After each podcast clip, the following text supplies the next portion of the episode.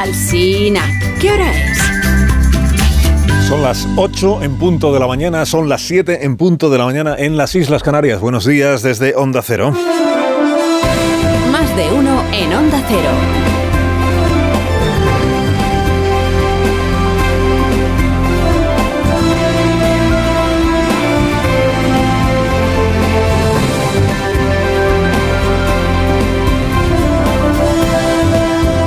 Tal? ¿Cómo están? Bienvenidos a una nueva mañana de radio. Estrenamos ya el 3 de noviembre del año 2023.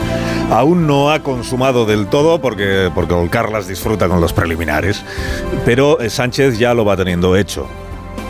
Hoy todavía no tañen las campanas, hoy todavía no puede cursar las invitaciones Francina para la investidura, pero el proceso este de encamado, el procés del encamat, pues se va completando con la excitación que el acontecimiento merece entre quienes participan del poliamor previo a la investidura, ¿no? Hombre, una cosa ya hemos ganado, y es que cuando llegue la próxima campaña electoral, sea esta cuando sea, ya no podrá contrariarse el presidente Sánchez porque le llamemos socios a sus socios. ¿Recuerda usted de la campaña electoral del mes de julio? Que Sánchez nos ponía cara de reproche cada vez que decíamos socios a Bildu o a Esquerra Republicana. Decía, en en mi gobierno no han entrado. Bueno, ahora que vamos teniendo las, las actas del casorio, no le pondrá el presidente, espero, tanta pega al nombre de las cosas. Socios son socios. Cuando uno se casa, Santos Tardán, cuando uno se casa tiene que mostrarse exultante. Aunque sea de penalti. Vale que aún sientes un cierto embarazo al dejarte ver con el Carles, presidente Puigdemont. Pero chico, alegre esa cara, claro, aprende del ministro Bolaños, Aprende del ministro Bolaños este hermosísimo momento que nos brindó ayer la España que avanza. La pareja Félix Uriol. Uriol y Félix mirándose a los ojos y tomándose de la mano, los novios sonriendo en el posado. Buenas tardes a tothom, buenas tardes. Eh, buenas tardes a tothom, eh, muchas gracias eh, por estar aquí. Comparecemos para informarles de que acabamos de suscribir un acuerdo. Uh, un acord sobre varias materias importantes para nuestro país. El compromiso de Esquerra Republicana de Cataluña con la gobernabilidad y con la estabilidad de nuestro país. Avui qui guanya es Cataluña. Esto sí, Santos Cerdán, esto sí, esto sí, exultantes los contrayentes. Primero se hicieron un posado ahí firmando el papel y luego cada uno se fue a su casa a hacer una rueda de prensa, pero exultantes los contrayentes. Y eso que el de ayer era un casamiento por poderes, porque Bolaños estaba representando a Pedro Sánchez. Y Junqueras se estaba representando a sí mismo. Pero les, les, les quedó de verdad, ¿eh? preciosa la instantánea. Si quiere usted faltó que posaran también en, en algún jardín o mirando al horizonte, como dice yo Yolanda Díaz, desde Barcelona sí que se ve el horizonte, no como desde Madrid que no tiene mar, por no tener, no tiene ni mar Madrid. ¿no? Le faltó que se cortara el ministro la corbata, pero a que no llevaba, pero quedó entrañable, entrañable de verdad. Hemos terminado, pues muchas gracias. gracias. ¿eh? Gracias a tothom, ¿eh? Que no, que no, que no, que no. Que vamos a haber terminado si acabamos de empezar. En contra de lo que dicen los románticos, lo que de verdad une a una pareja no es el amor, sino la necesidad. No hay vínculo más firme, ¿verdad, presidente?, que aquel que surge de la estrechez parlamentaria.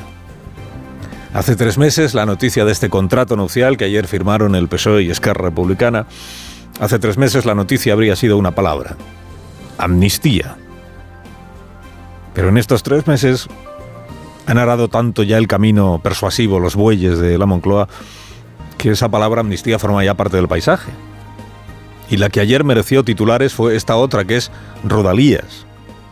O sea, el servicio ferroviario de cercanías. El PSOE incluye en la dote el traspaso integral de las cercanías, dicen en Esquerra, y por fin, el traspaso integral. ¿Y por qué no lo va a incluir? Es más, ¿cómo no lo iba a incluir el traspaso integral del servicio de cercanías si esto es marca de la casa? ¿El qué? El volantazo. Antes de las elecciones el traspaso integral era imposible. En catalán, imposible.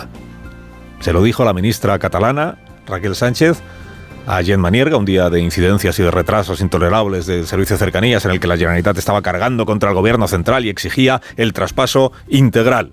Nosaltres sempre hem explicat que això del traspàs integral no és possible perquè estem parlant de la xarxa d'infraestructures, que són infraestructures generals de l'Estat, i per tant això no es pot transferir. Que no se puede transferir, que no, que estamos hablando de la red de infraestructuras del Estado, que no se, que no se puede, es que no falle. ¿eh? Lo que era imposible antes de quedarse cortos de escaños, lo que era imposible ahora es deseable. Antes el gobierno central reprochaba al catalán que siendo el titular del servicio de cercanías, porque lo es el titular, le echara siempre la culpa a Madrid. Hoy presume el ministro Bolaños de que traspasar rodalías a la Generalitat redundará en una mejora del servicio. Es una mejora de los servicios públicos para la vida diaria de la ciudadanía. Hay un acuerdo en materia de rodalíes y otro para la mejora de los recursos públicos de Cataluña. Esto debe ser autocrítica, yo pienso, ¿no? Autocrítica del gobierno. El traspasar el servicio mejorará el, servicio. Pues enhorabuena, ministra. Ya lo podía haber hecho antes, entonces. Los sufridos usuarios de cercanías en Cataluña lo habrían agradecido, ¿no? Dice, no, que hasta ayer era imposible. Imposible. A ver, si los diputados del PSOE extremeño le hubieran exigido a Sánchez un ave en condiciones para su tierra antes de garantizarle su voto en la investidura, hoy mismo estaría entrando la locomotora en agujas. Como los diputados del PSOE extremeño no exigen nada, o sea, que queremos cercanías, toma cercanías. Ah, el diners también, el dinero, como dice Junqueras, el dinerito. Lo de la condonación de la deuda. La Generalitat de Cataluña, la administración autonómica, como pasa con casi todas las demás administraciones autonómicas, le debe dinero al resto de España, esto que se llama el, el Estado, ¿no? Al Estado. Bueno, pues como la sedición, se borra. Llegó la quita. La quita es indultar o amnistiar una parte de la deuda que tiene una comunidad autónoma, una administración. En este caso asciende la quita, la condonación a 15.000 millones de euros, es decir, que el Estado renuncia a 15.000 millones de euros que adeuda la administración catalana. Dijo ayer el ministro Bolaños, curándose en salud, que veía ya lo que viene, dijo el ministro Bolaños, a ver, las demás comunidades autónomas también. Se podrán aplicar también este mismo, que no va a haber trato de favor. En Andalucía el gobierno andaluz dice, bueno, pero empiece usted por explicar la fórmula que se ha usado para calcular lo de los 15.000 millones. Dice, es el 20% de la deuda de Cataluña. La fórmula es eh, que hay que calcular qué parte de la deuda se ha incrementado debido a la coyuntura económica, a la crisis, no sé qué, y no debido a otras cosas. Bueno, claro, los, gobiernos autonómicos del PP están, bueno, el de Asturias, que es, de, que es del PSOE, ha dicho, a ver, eh, trato igual para todos. Bueno, pues eso es lo que está diciendo el ministro. Trato igual para todos, la parte contratante de la primera parte. El gobierno andaluz lo que está diciendo es cuéntenos cómo se ha llegado a esta y, por qué se ha elegido este criterio para la condonación de una parte de la deuda, ¿no? ¿Por qué este y no otro? Con este criterio dice, bueno, quien más beneficiada resulta es la administración catalana, es que quien más dinero debe al resto de- del perdón, al Estado, es decir, al resto del país.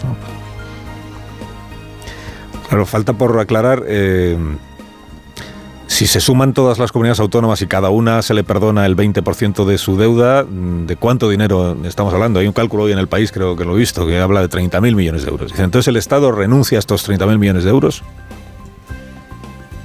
o, va a cubrir esa parte que no va a recibir ya nunca de las comunidades autónomas por otra vía. No te digo yo em- emitiendo más deuda del Estado, que otra cosa no, pero en deuda, en deuda vamos sobrados, sobrados, sobrados.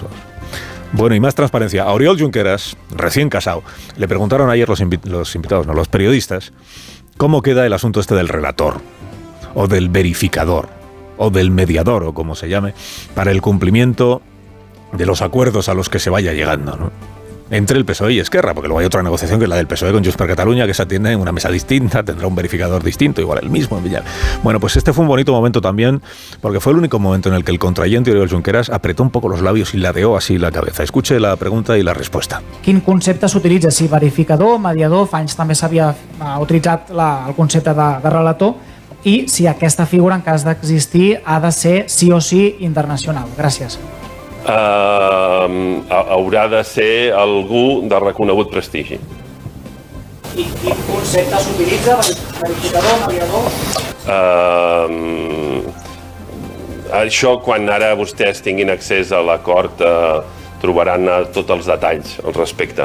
¿Pero qué concepto se utiliza? ¿Verificador, mediador, eh, es nacional, internacional? Ahora cuando les entreguemos los- el papel, ahí viene. Lo, que para que no se lo sabe él. o- El papel que dice.